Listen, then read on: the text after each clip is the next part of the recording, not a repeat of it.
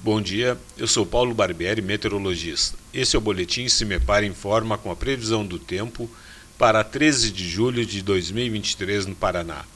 Nesta quinta-feira, o eixo da frente fria avança para a região sudeste do país, mas no Paraná o tempo segue instável, com chuvas que ainda devem ocorrer principalmente entre a madrugada e amanhã.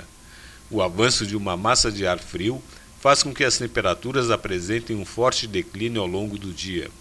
A noite será gelada em todas as regiões. Novamente, o destaque é para os ventos fortes que atuarão nas diversas regiões, porém, nas regiões da metade sul, as rajadas podem ultrapassar os 70 km por hora. A presença dos ventos aumenta a sensação de frio ao longo do dia.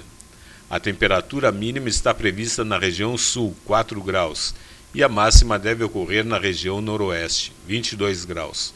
No site do CIMEPAR, você encontra a previsão do tempo detalhada para cada município e região nos próximos 15 dias.